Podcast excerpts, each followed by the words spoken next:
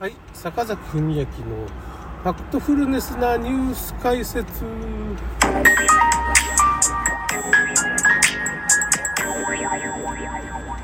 さて、ちょっと日本人は非常に騙されやすい民族ですよね、みたいな話の第2弾。ということで、まあ、ちょっとアフリカの話をちょっとだいぶ脱線したんですけど、カダフィ大佐がまあすごいね、偉人というかね、教育費とか学校とか家とかをもうプレゼントしてくれると、ただにしてね、すっごい、まあ、偉人だったんですけど、まあ、クリントン大統領の奥さんですね、あの名前がパッと出てくるんですよ。なんとかクリントン。ナンシーじゃなしに今、クリントン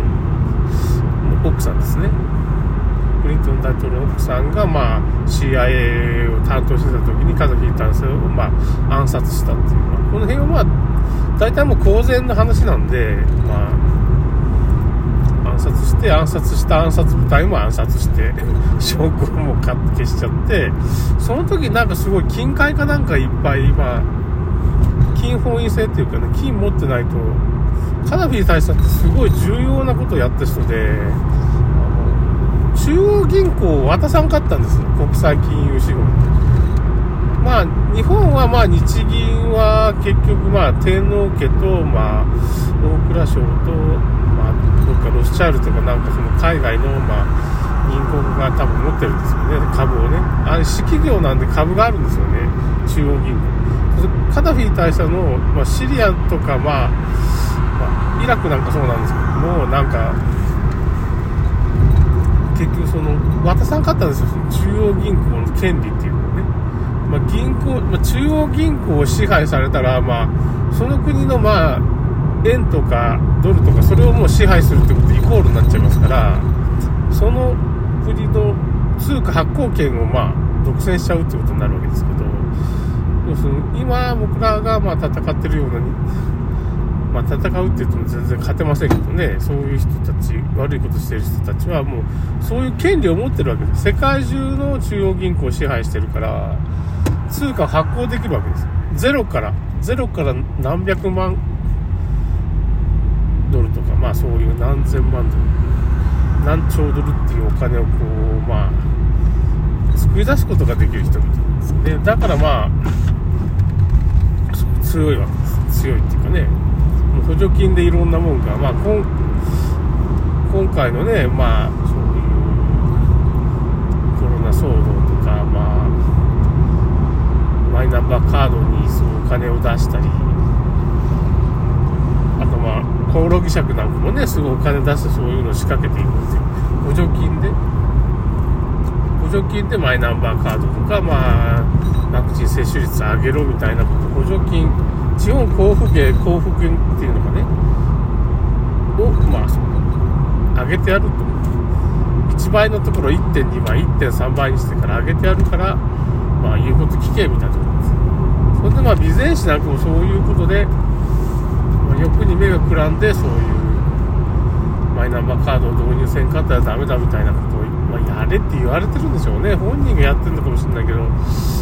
上から言われてんじゃないですかね。そのマイナンバーカードをまあ導入せんといかんっていうのを、まあ、見せるために今そういう騒動を起こしてるんでしょうね、おそらく。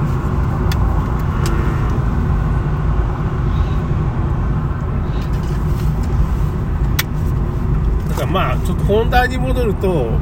まあ、アフリカはそんな感じで、もう、今回のワクチンの接種率っていうのはもう3%ぐらいなんです。まあそれは南アフリカみたいなすごいなんか高い国もあるんですけど、まあ3%みたいなすごい全般的に打ってないみたいなことになってるわけです。それでまあ他の国はどうなの？か。で後遺症、まあ打ってないから後遺症なんかない。インドなんかも拒否したんですよ。ワクチンを。それでイベルメクチンとかなんかそういう民間薬でなんとかしますよみたいな、アールベーダーとかねそういうなんかそういう伝統医療がありますからねインドにはねまだそのホメホメオパシーっていうのも結構なんか信じられてて信じるっていうかまあ効果があるんですけどね。そのホメオパシーがで治すってことをしてるわけですよね。後遺症とかそういう風邪とかを治す方法とかあるわけ。そういうのを普及してると。うんだから まあだからまあ日本人はもう陰謀論ですよねって一言言われたらもうああうさんくさい話なんじゃないかなっていうふうな。全然陰謀でも何でもないけどももうその背景情報も分かってるしどこがどういうお金出して内閣府から出てて政府がそういうことやってるっていうことも分かってるわけですよねいろんなことで。分かってるのに まあそれ陰謀論だって言われてもね なんかそのコオロギの中にそういう風なほとんど猛毒が入ってるとか不妊薬とかアレルギーなるとか ななんか徳島県であそうですよね。徳島県でね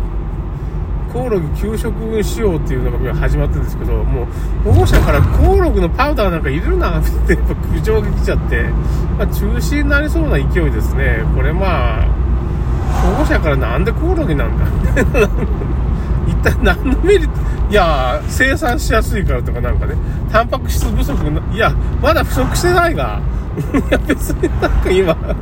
今なんか肉が食べれないとか魚が食べれないとかなんかことないが。ね大豆のおから捨ててるわけですから毎年ね。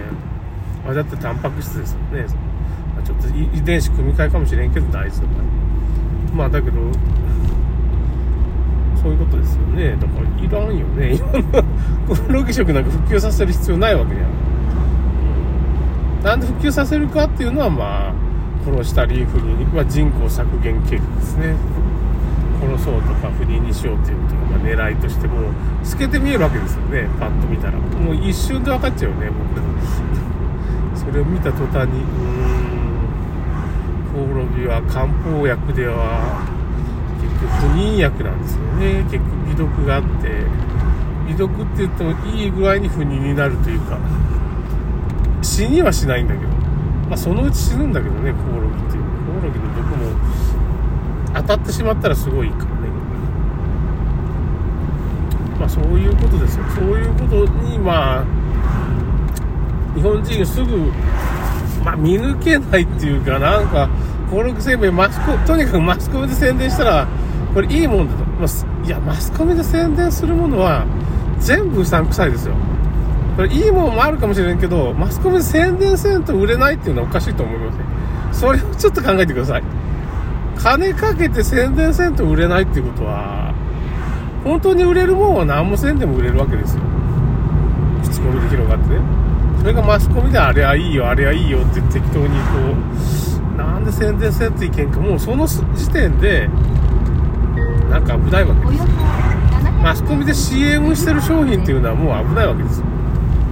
逆に言うと。ええー、って思うでしょ。うん。だからまあそれがはっきりしたですね。このコロナ騒動で。そういうことははっきりしたんですけど。まあ結局。それぐらいだったらねちょちょっとしたもんだったら自分でねなんとかするっていうかね。情報収集したらすぐそういう情報集まるんだけどな確かに。でツイッターでチラチラってなんかそういう話聞いたらもう大体ほとんどの情報がツイッターだけで集まっちゃうよね。なんかそう概要がわかるってこんな事件が起きとってその背景にどういうことがあってっていうか、今回のコオロギ事件はまあその背後に有本薫さんって人かなっていう、まあ、じゃ女性だったと思うんでまずジャーナリストがいて、なんか河野大臣とやり合ったらしいけど、有本薫さんの方が正しいよね、そりゃ。ちょっと広報なジャーナリストが訴えてくれてて、まあ、コオロギが食べない連合っていうのもできてるんですね、ツイッターで。まあ、勝負あったみたいな感じですね。もう無理だと思うよね。だからコオロギ食をやめるんだったらパスコのパンを買うって言ってますよ。パスコファンは。